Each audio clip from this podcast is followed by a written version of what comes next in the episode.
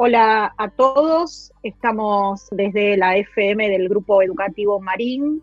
Hoy comenzamos con este espacio que mm, queremos llamar Estamos cerca, pero no solamente queremos llamarlo Estamos cerca como, como un eslogan, sino que queremos estar cerca. Estar cerca está en el ADN de la radio desde su creación la radio es un, medio y un vehículo para, el acercamiento de las personas, para el acercamiento de las comunidades y en este caso también queremos estar cerca en este momento tan particular que vive toda la humanidad, que viven especialmente nuestras comunidades educativas. Estamos cerca es una iniciativa de la Junta de Educación del Obispado de San Isidro y del Grupo Educativo Marín.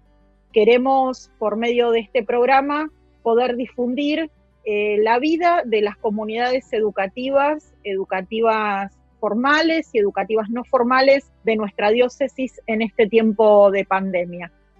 Y no estoy sola en este momento, estamos cerca, estamos cerca junto con el padre Maxi Jursinovic y con Nacho Insaurraga, que está operando técnicamente para que la magia de la radio sea posible. Buenas tardes, Padre Maxi, ¿cómo estás?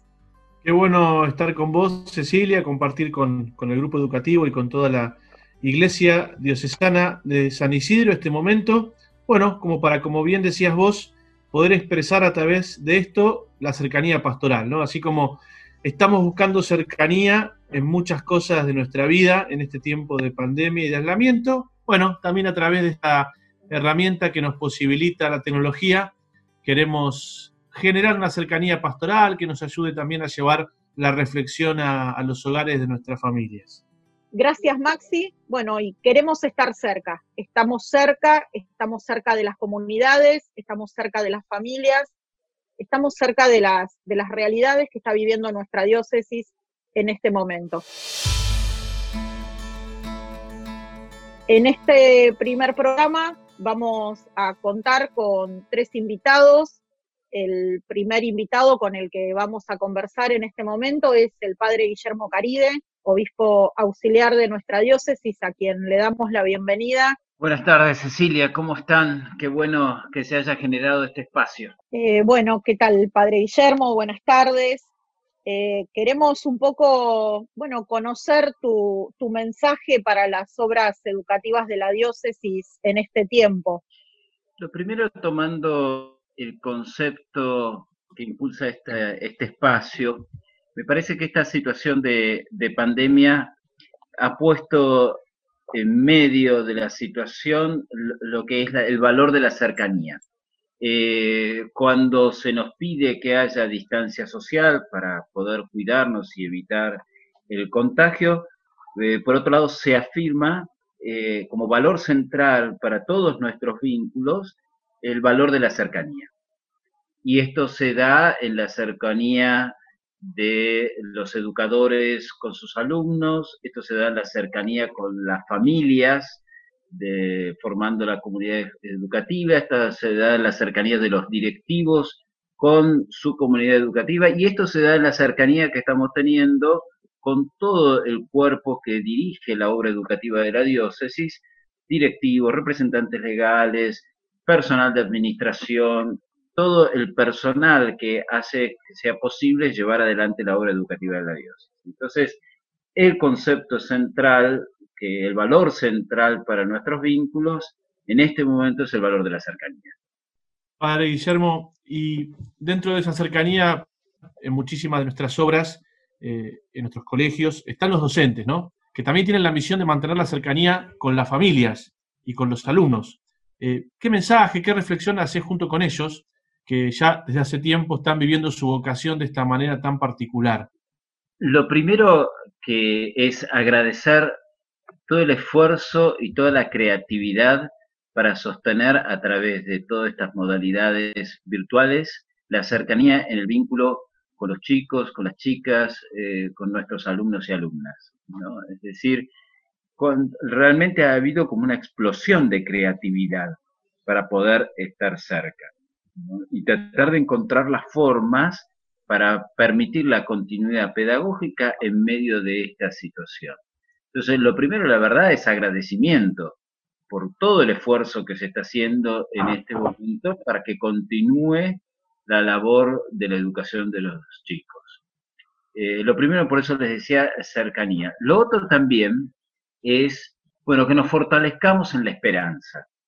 Porque vieron, eh, a medida que se va prolongando la, la cuarentena, a veces aparece un sentimiento que es el sentimiento de bajón, porque uno se hace la expectativa de que enseguida va a poder entrar en una nueva etapa más abierta, que vamos a volver inmediatamente, y nos dicen 15 días más, ¿no? Y, se va prolongando, ¿no? Y entonces eh, no es raro que aparezca un poco de agobio frente a la situación, un poco de tristeza o de bajón o de enojos.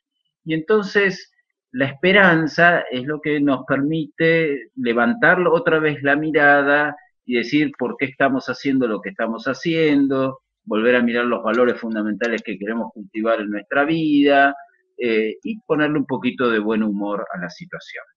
Padre Guillermo, también sabemos que eh, para sostener esta continuidad pedagógica, eh, como, como bien decía Maxi, están los docentes, están los docentes eh, con esta explosión de creatividad, pero también para sostener la continuidad pedagógica necesitamos las familias, están las familias en, sus casas con la realidad particular de, cada uno, también siendo un eslabón fundamental. ¿Cuál sería el mensaje o, o cuál es en este momento la palabra para, las familias, para quienes están, muchos papás enseñándoles a leer y escribir a sus hijos por, por, esta circunstancia? ¿Cuál sería ese mensaje para, la familia? Lo primero es eh, valorar esta experiencia. Vamos a ser la generación que vivió la cuarentena como una experiencia inédita, que Dios quiera que no se tenga que repetir nunca más en la historia. Y lo vamos a recordar como el tiempo donde estuvimos un mes, 40 días, dos meses, no sé, el tiempo que dure este tiempo, eh, sin la posibilidad de, de salir. Es decir, esto es una oportunidad inédita para nuestros vínculos y creo que nunca en la vida hemos tenido convivencias tan intensas como las que estamos teniendo en este momento. Por eso es una gran oportunidad, ¿no? Y por otro lado, ahí uno entonces eh, encuentra las mejores expresiones del corazón humano en ver cómo se va llevando adelante la vida familiar en una exigencia tan grande que es de convivir todo el día porque la convivencia familiar después en el año tiene otras dinámicas, la gente sale a trabajar, se va al colegio, etcétera. Eh, esto es una dinámica inédita, ¿no? De estar conviviendo todo el día. Entonces, todo lo que hace a las virtudes familiares, de la paciencia, el compartir. Muchos me decían a veces las dificultades para el tema de las tareas, teniendo diciendo, bueno, en casa no tenemos este, tantos instrumentos así de computadora, sino que tenemos que compartir para poder eh, que los chicos puedan utilizar. El papá y la mamá necesitan para trabajar también. Es decir, se da una experiencia de compartir y, también de saber tolerarnos, eh, bueno, en las cosas que tenemos cada uno de nosotros, ¿no? Digo, una consigna que utilizamos, que yo expreso acá también para nuestra cuarentena aquí donde estoy yo, una suficiente cercanía y una suficiente distancia hay que tener. Muy bien. Bueno, Guillermo, entonces para, para terminar, ya que vos mismo nos, nos introducís en esto, sabiendo que hay mucha gente de la diócesis que nos escucha, eh, bueno, contanos vos cómo llevas este, este tiempo de aislamiento junto a los obispos, cómo, cómo lo vivís vos en lo personal y qué cosas te están costando. También a veces nos viene bien escuchar esta faceta de nuestros sacerdotes. Sí, a ver, eh, la verdad eh, que lo vivo como un tiempo muy, a ver, muy rico personalmente. Creo que nos, nos pide tener la cabeza lo suficientemente abierta para poder aprender lo nuevo que nos está pidiendo este tiempo, ¿no? Eh, y entonces así lo veo como un desafío grande con mi responsabilidad de obispo, el decir, eh, tener la, la, disposición interior de corazón y mental para abrirme a lo que Dios está obrando en medio de esta situación. Así lo vivo espiritualmente, ¿no? Eh, y, creo en eso, es una llamada fuerte, una gran humildad para poder escuchar y descubrir los caminos. Eso es lo, primero. Después, sea, la verdad que eh, la situación así doméstica eh, es muy buena porque estamos muy cómodos, ¿no? Este, y entonces, como acá en el predio que está el obispado, bueno, tenemos un jardín, es decir, la verdad que es un lugar este, privilegiado, este, entonces puedo tener eh, un ritmo que me permite tener una actividad de ejercicio físico, este, también jugar un rato con el perro, que también viene bien para distraerse un rato. Entonces, este, para los que nos conocen, Pancho es un buen este, compañero acá de la casa. este, Muy bien. Y, este, y bueno, nos juntamos eh, a celebrar misa juntos, los obispos, un momento del día, este, y después, bueno, solemos almorzar juntos, ¿no?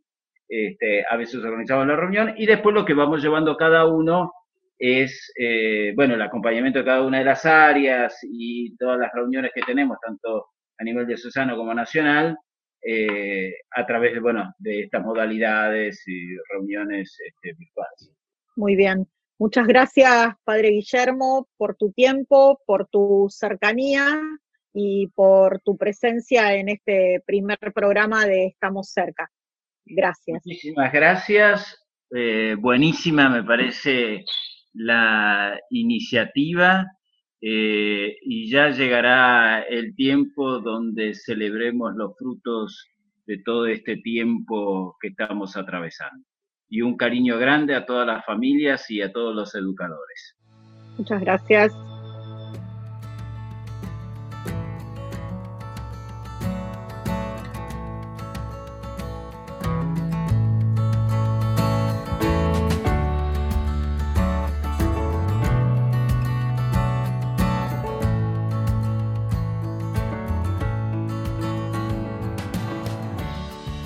Continuando con esta primera emisión de Estamos cerca, queremos en este momento charlar un rato con el licenciado Rodrigo Martínez, presidente de la Junta de Educación, para conversar con él sobre la realidad de la continuidad pedagógica en las obras educativas de la diócesis de San Isidro. Hola Rodrigo, buenas tardes.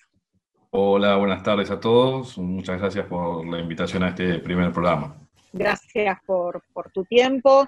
Bueno, queríamos conocer un poco dentro de la heterogeneidad de los colegios del Obispado de San Isidro, queríamos conocer un poco eh, cómo, estás viendo cómo es eh, la realidad de la continuidad pedagógica en esa heterogeneidad.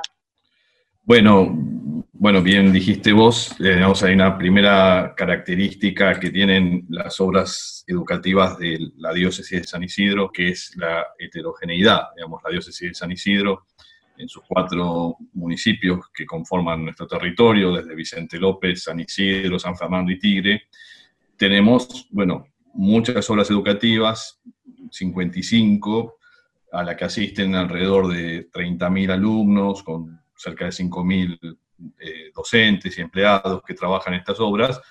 Y bueno, en este territorio, como es, como es la zona norte de Gran Buenos Aires, tenemos bastante heterogeneidad. Entonces tenemos obras educativas que están en contextos más populares, en barrios, en, lugares donde hay mayores necesidades sociales y, bueno, y otras que están en, las otras partes de nuestra diócesis que bien conocemos todos, ¿no? Con esa, con esa diversidad socioeconómica que tenemos.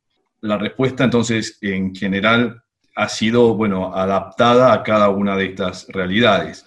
Lo primero que tenemos que decir es que la respuesta ha sido, bueno, enfrentar esta situación y salir a buscar el modo de que esta continuidad pedagógica, este concepto que hemos eh, tenido que aprender en este tiempo, bueno, se garantizara. ¿no? Y eso se, está viviendo en, cada una de las comunidades. Yo lo escuchaba antes a, a Monseñor Guillermo que, que, hablaba de esto y del compromiso y de la, de la creatividad de los educadores.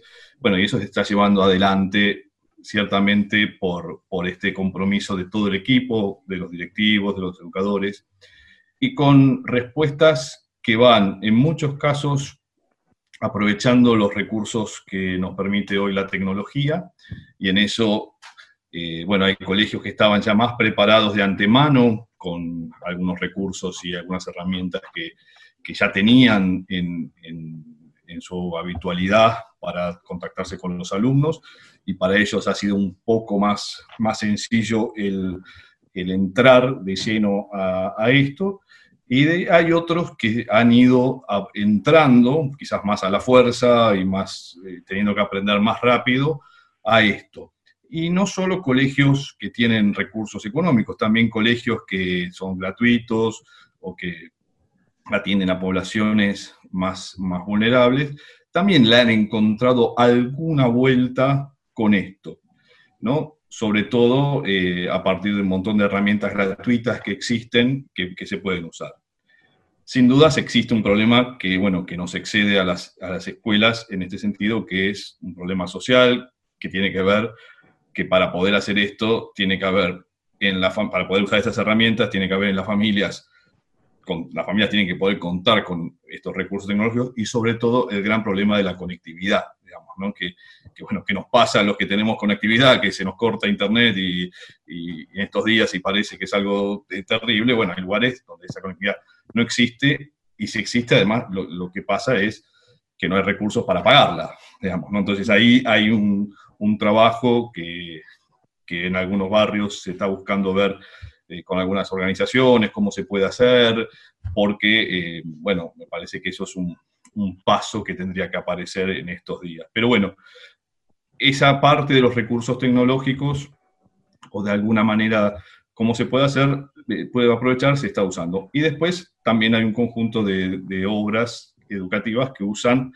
bueno, generan cuadernillos pedagógicos, en el nivel inicial muchos jardines de infantes. Nosotros en la diócesis tenemos muchos jardines de infantes, que están muchos en, barrios, en barrios populares, eh, que además de la continuidad pedagógica, se trabaja y se acompaña la cuestión alimentaria, ¿no? Entonces, para poder, mientras se sostiene la cuestión alimentaria, también se aprovecha para entregar materiales, las maestras de jardín juntan materiales, eh, cartulinas, eh, cosas para cortar, eh, les graban cuentos a los chicos, bueno, buscan algo para que esos chicos en sus casas lo hagan con sus familias y bueno, la respuesta viene siendo muy positiva también en ese sentido. Así que el abanico es grande, lo que hemos visto es esto, ¿no? Como, como el compromiso y la creatividad se ponen en, marcha y si, sobre todo en los lugares que, que más necesidades hay, se notaría, sería mucho más, ¿no? Eh,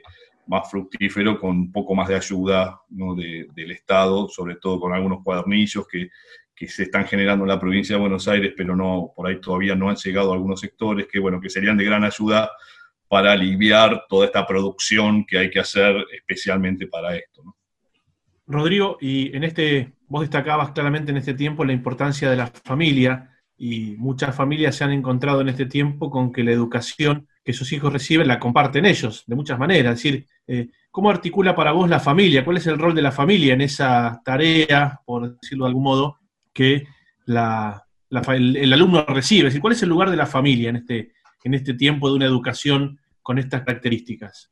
Sí, bueno, claro que aparece la familia ahora como, como una protagonista directa de, lo que es el proceso de enseñanza y aprendizaje, ¿no? que siempre ese proceso se da en el ámbito de la escuela y la familia acompaña. Y tantas veces, desde lado de las escuelas, hasta nos quejamos de que las familias no participan de ese proceso y queremos que se comprometan más. Bueno, ahora la familia, sobre todo los chicos más chicos, eh, ha quedado como la intermediadora de ese proceso, ¿no? porque es la que tiene que generar las condiciones. Yo creo que hay un rol muy importante de la familia que, pasa en generar las condiciones, tanto como decían, escuchábamos antes de, bueno, de ver cómo usa, quién usa qué, qué herramienta, en qué momento, en generar las condiciones también del ambiente, en los horarios, ¿no? en, en, ir pautando eh, horarios de trabajo con los chicos más chicos y también con los adolescentes, que, que, bueno, que, que, uno por ahí, no, por ahí no sigue tanto, pero tenemos que saber, bueno, tenés clase en este momento, tenés que conectarte, tenés que entregar algo.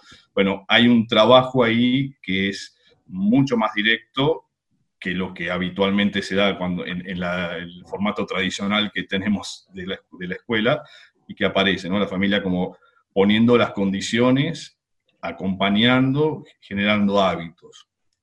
También se ha dado un rol, y creo que hemos ido aprendiendo en esto, y a medida que se va estirando este tiempo de aislamiento, desde el lado de las escuelas tenemos que seguir pensando y encontrando de la vuelta, que es, muchas familias se han tenido que encontrar en, el rol de tener que, eh, como decía antes, mediar para que el aprendizaje se logre, ¿no? Explicando consignas, ayudando a hacer tareas. Bueno, eso es un equilibrio, a ver, que, es que tenemos que también desde las escuelas trabajar, ¿no? Eh, porque es un peso grande y uno encuentra bastante cansancio y algunas quejas por ahí de, algunos papás en ese sentido que son atendibles, desde decir, bueno, yo no sé cómo explicar este, esta operación matemática o no sé cómo explicar esta cuestión de, la lengua, bueno, no sé.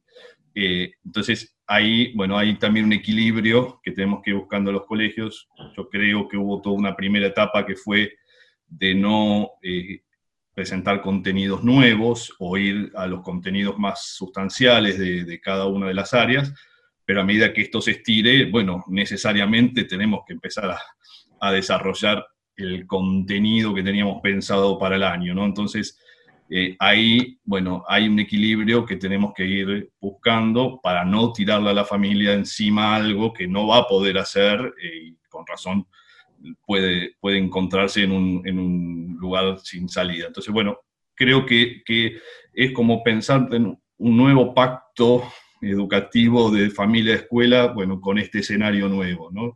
Eh, así que, bueno, creo que, por ese lado podemos ir caminando. Rodrigo, vos mencionabas eh, antes el tema del cansancio, ¿no?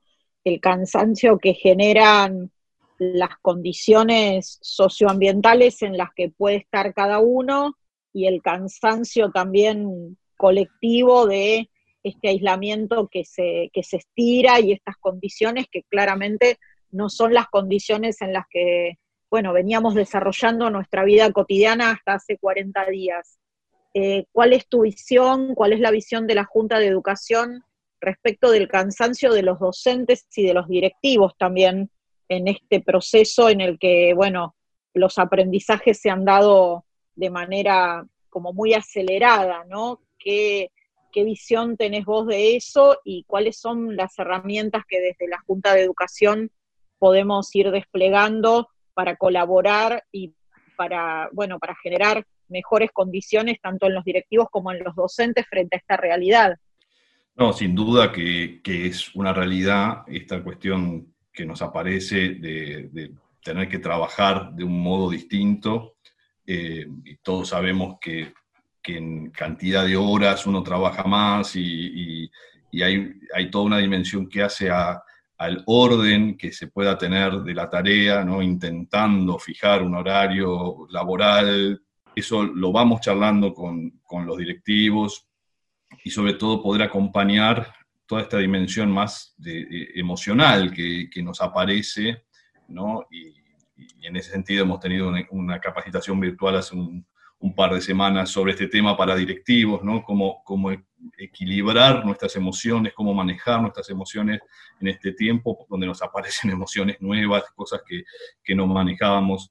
Entonces, desde la Junta queremos acompañar en ese sentido a los directivos y después también queremos en este tiempo estamos lanzando una, una especie de encuesta, una, consulta a los docentes para ver, bueno, para afinar un poquito más en qué los podemos acompañar, eh, tanto en capacitaciones, que ya estamos también junto con la Universidad de San Isidro ofreciendo algunas capacitaciones para, bueno, el aprendizaje a distancia, bueno, algunas herramientas, pero también desde la cuestión de las, de las emociones, de, bueno, de cómo podemos ir gestionando en este tiempo todo esto que, que, nos va pasando. Así que desde la Junta, bueno, queremos lanzar ahora esta, esta consulta y a partir de un poco de lo que vamos recogiendo, generar, eh, bueno, seguir ofreciendo, como siempre hemos hecho, la Junta de Educación es un organismo de servicio y siempre lo hacemos, bueno, de manera presencial, haciendo cursos, haciendo eh, capacitaciones.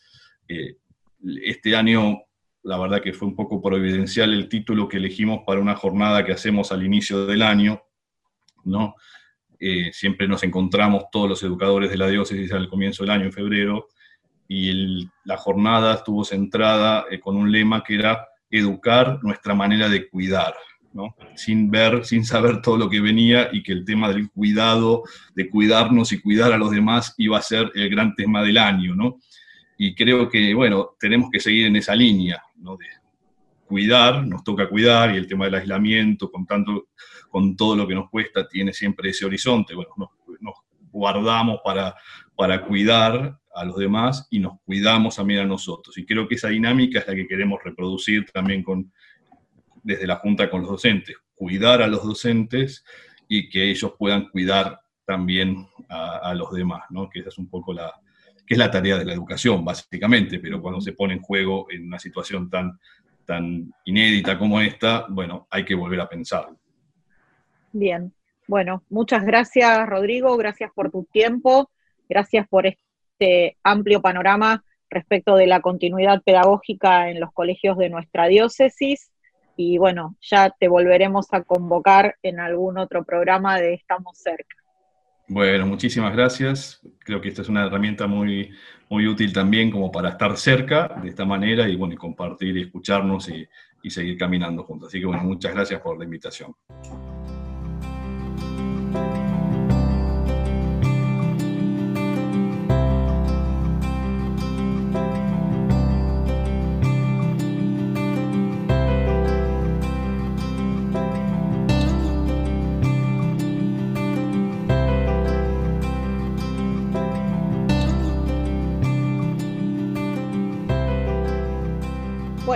Seguimos, vamos con el, con el tercer bloque de este primer programa, de este primer Estamos cerca, y vamos ahora a conversar un rato con el doctor Andrés Encini, director general del Colegio Marín, a quien le agradecemos mucho su presencia en este primer programa.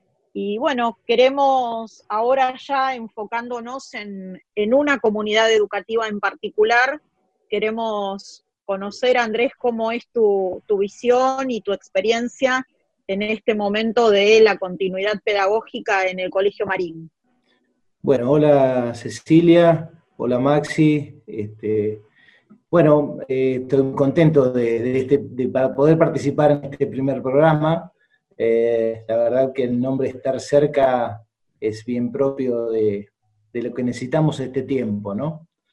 Y un poco relacionándolo con la vivencia de la continuidad pedagógica en este tiempo, me, escuché a, tanto al, padre Guillermo como recién este, a Rodrigo, y, realmente me parece interesante rescatar que, que estamos en un momento excepcional, que que la educación a distancia es otra cosa. Vieron que se habla mucho de la educación a distancia y demás, pero esta, eh, esto que estamos haciendo es una, tiene la lógica de la emergencia, claramente, porque eh, nos hemos visto sorprendidos y además la educación a distancia generalmente es para adultos, porque requiere cierta autonomía que nuestros niños y jóvenes todavía no tienen, ¿no? Entonces, bueno, nos hemos visto sorprendidos, como todos, con, esta situación, y, bueno, y nos abocamos rápidamente a buscar las herramientas que teníamos para poder enfrentar esta situación. Entonces, desde el colegio, afortunadamente, teníamos eh, la, posibilidad de contar con un campus virtual, también teníamos el sitio web para primaria, eh, y ya había ciertas experiencias en, utilizar la tecnología eh, propia de toda una historia que tiene el Marín, lógicamente, y eso lógicamente nos, nos, facilitó la situación, ¿no? Nos, facilitó este, este primer, eh, esta primera instancia, esta primera experiencia.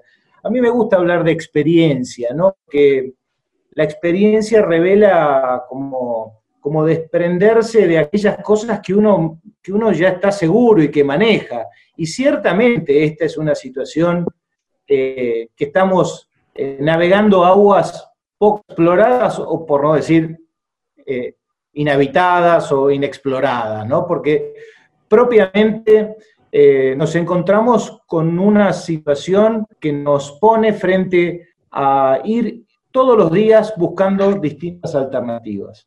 Y bueno, en ese contexto, yo puedo hablar de la comunidad del Marín, que claramente ha puesto lo mejor de sí, y cuando hablo de la comunidad del Marín, hablo de los docentes, de los alumnos, lógicamente, y de sus familias, porque, como decía Rodrigo, es muy importante que la comunidad pueda articular. La escuela, como concepción, tiene un poco la idea de un claustro, es decir, los niños y los jóvenes entran a la escuela y ya todo lo que pasa, lo que se recrea en la escuela, es algo este, que, que, no está tan relacionado con la vida externa a la escuela. Ahora resulta que la escuela está viviendo en los hogares, o los hogares viven en la escuela, es decir, la educación ha, ha requerido de, de, de todos sus interlocutores de modo tal que, todos juntos hoy participan de un proceso de enseñanza-aprendizaje. Por eso escuchaba recién también al, padre Guillermo cuando hablaba de las familias, ¿no? La importancia de, del acompañamiento de la familia, pero es un acompañamiento activo, ¿no? Y esto genera, lógicamente, cierta tensión, tensión en la casa porque no se cuenta con los medios técnicos, pero, pero también hay que organizar nuevos roles, horarios en la casa, eh, en fin, hay situaciones particulares, eh, hoy hablábamos que se cae la red o, tenemos dos computadoras para, para cinco miembros de la casa, y bueno, y en, otra, en otro contexto esto era natural, y hoy de qué manera damos o, brindamos eh, a los chicos todas las alternativas a nuestro alcance para, para que puedan realmente tener una continuidad pedagógica. Entonces, bueno, me parece que es un momento, como decía, excepcional, pero también es un momento gratificante porque empezamos a encontrar eh, espacios de encuentro que, que requieren eh, de parte de todos la mejor buena voluntad, empatía, eh, resiliencia, eh, realmente un espíritu eh, de, caridad y, un espíritu de entrega, porque tampoco sabemos cuándo va a terminar este, este, proceso, cuándo va a terminar esta, esta cuarentena o, situación de aislamiento preventivo, ¿no? Así que bueno, en eso estamos. me parece que nada, nada mejor de hablar de la, de la cercanía para decir eh, o, para encontrarnos en este espacio que, juntos tenemos que ir gestando. Eh, entre todos vamos a ir encontrando distintas alternativas para dar soluciones a este momento especial que estamos viviendo. Andrés, muy interesante lo que planteas del acompañamiento y del estar cerca.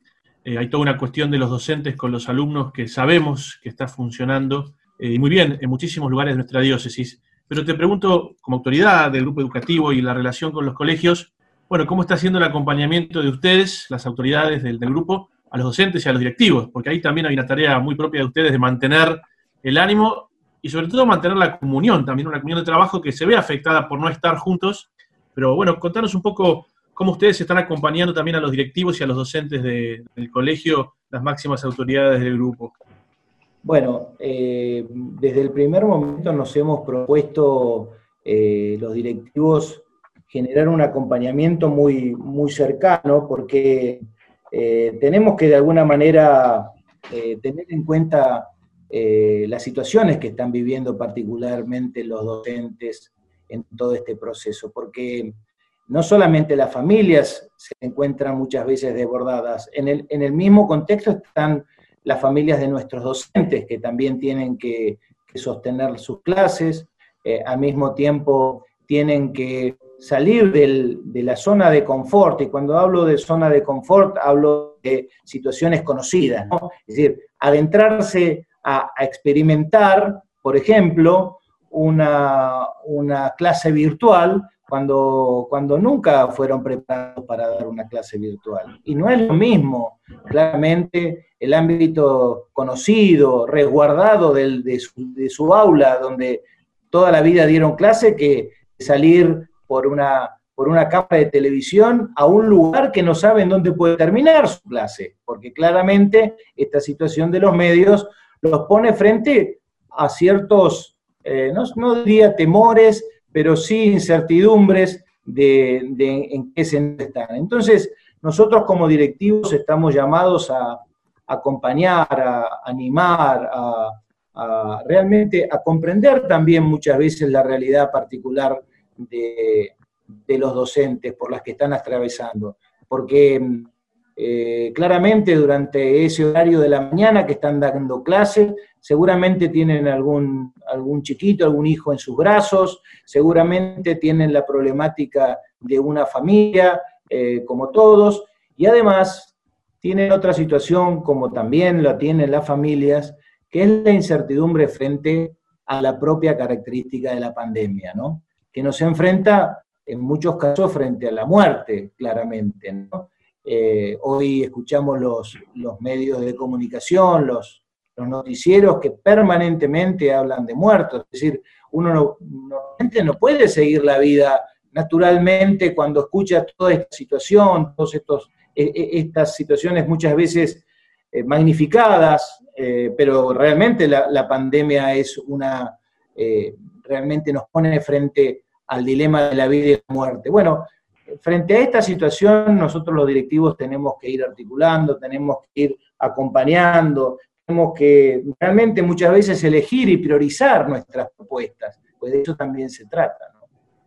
Andrés, eh, hace un rato cuando, cuando hablabas del de, eh, proceso de continuidad pedagógica en el Colegio Marín, hablabas de eh, tu experiencia de que cada uno está poniendo lo mejor de sí para, para lograr esta continuidad pedagógica y vos te has incorporado a la comunidad hace unos meses. Prácticamente estabas en el proceso de incorporarte cuando llegó, cuando llegó la pandemia. Y bueno, me gustaría que, que desde esta experiencia que vos estás viviendo, estás conociendo más a fondo la comunidad del Colegio Marín en una circunstancia excepcional. Bueno, me gustaría que, compartieras con nosotros cuáles son los valores de la comunidad del Marín que vos estás viendo aflorar en este momento de, aislamiento y de, educación virtual? Sí, en, primer lugar, eh, creo que hay un, cariño por, el colegio enorme, tanto en, los docentes como en los alumnos y en las familias. Todos quieren su colegio.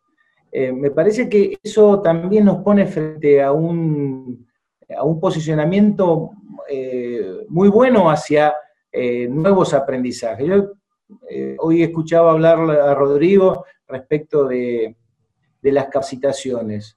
nuestros docentes están permanentemente buscando, este, indagando nuevas estrategias, tratando de, llevar una propuesta realmente creativa eh, para, sus alumnos. Y, bueno, eso habla de un, cariño, de un afecto, no solo un afecto hacia, lo que hacen, hacia, su profesión, a su vocación docente, sino también hacia, hacia la escuela donde trabajan y, realmente en el Marín hay docentes que, trabajan hace mucho tiempo en el colegio. Así que, bueno, mi, inmersión en el colegio eh, ha sido muy, muy vertiginosa también eh, y muy intensa, porque les aseguro que, no me alcanza el tiempo del día para, para poder ir eh, descubriendo toda esa riqueza que tiene nuestro querido colegio y que, que se pone manifiesto en cada una de las acciones de, sus docentes, de, sus alumnos que, también están eh, dando lo mejor de sí y lógicamente de sus familias. No saben la cantidad de, aportes que hemos recibido en este tiempo de parte de las familias que, son muy valiosos para, para considerar y para poder, este, de algún modo, incorporarlos en nuestra propuesta didáctica y pedagógica. Bueno, Andrés, muchas gracias. Muchas gracias por, compartir esta experiencia, esta experiencia y la experiencia de trabajo todos los días en el grupo educativo. Gracias por tu tiempo en este primer programa.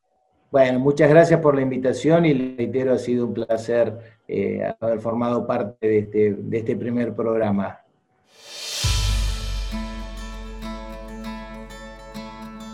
Bueno, padre Maxi, nos estamos yendo estamos, estamos cerrando, cerrando con una primera edición de invitados estelares. Hemos tenido la presencia de Guillermo Caride, obispo auxiliar de nuestra diócesis, de Rodrigo Martínez, presidente de la Junta de Educación, y de Andrés Sensini, director general del Colegio Marín. Así que, bueno, parece que misión cumplida por, este, por esta primera edición. Sí, con la alegría, como bien decíamos al comienzo, Cecilia, de poder, bueno, utilizar estas plataformas y estas iniciativas que nos ayudan a estar cerca. Me parece también que a nosotros y a todos los que nos escuchan también nos ayuda en el mejor modo de entenderlo a distraernos. Es tiempo también donde cuando escuchamos buenas reflexiones o cuando podemos leer un buen libro o cuando podemos quizá pensar un rato, aún en la incomodidad de estos tiempos, eh, creo que tiene que ver con esto que decía también el padre Guillermo, de bueno, de que esto va a dar fruto, ¿no? Entonces me parece que este espacio nos ayuda, insisto, a poder quizá aprovechar el tiempo que tenemos en algunos momentos, escuchar, meditar, reflexionar y ojalá que todo esto que nos han compartido nuestros tres invitados, quizá también lo podemos escuchar en familia y nos ayuda a pensar un poquito cómo estamos viviendo este tiempo. Bueno, muchas gracias. Estamos cerca. Somos Nacho Insaurraga, el padre Maxi Kursinovic, mi nombre es Cecilia Vallés Esperamos que, bueno, podamos estar cerca muchas veces más. Esperamos que nos escuchen y los volvemos a encontrar en la próxima edición.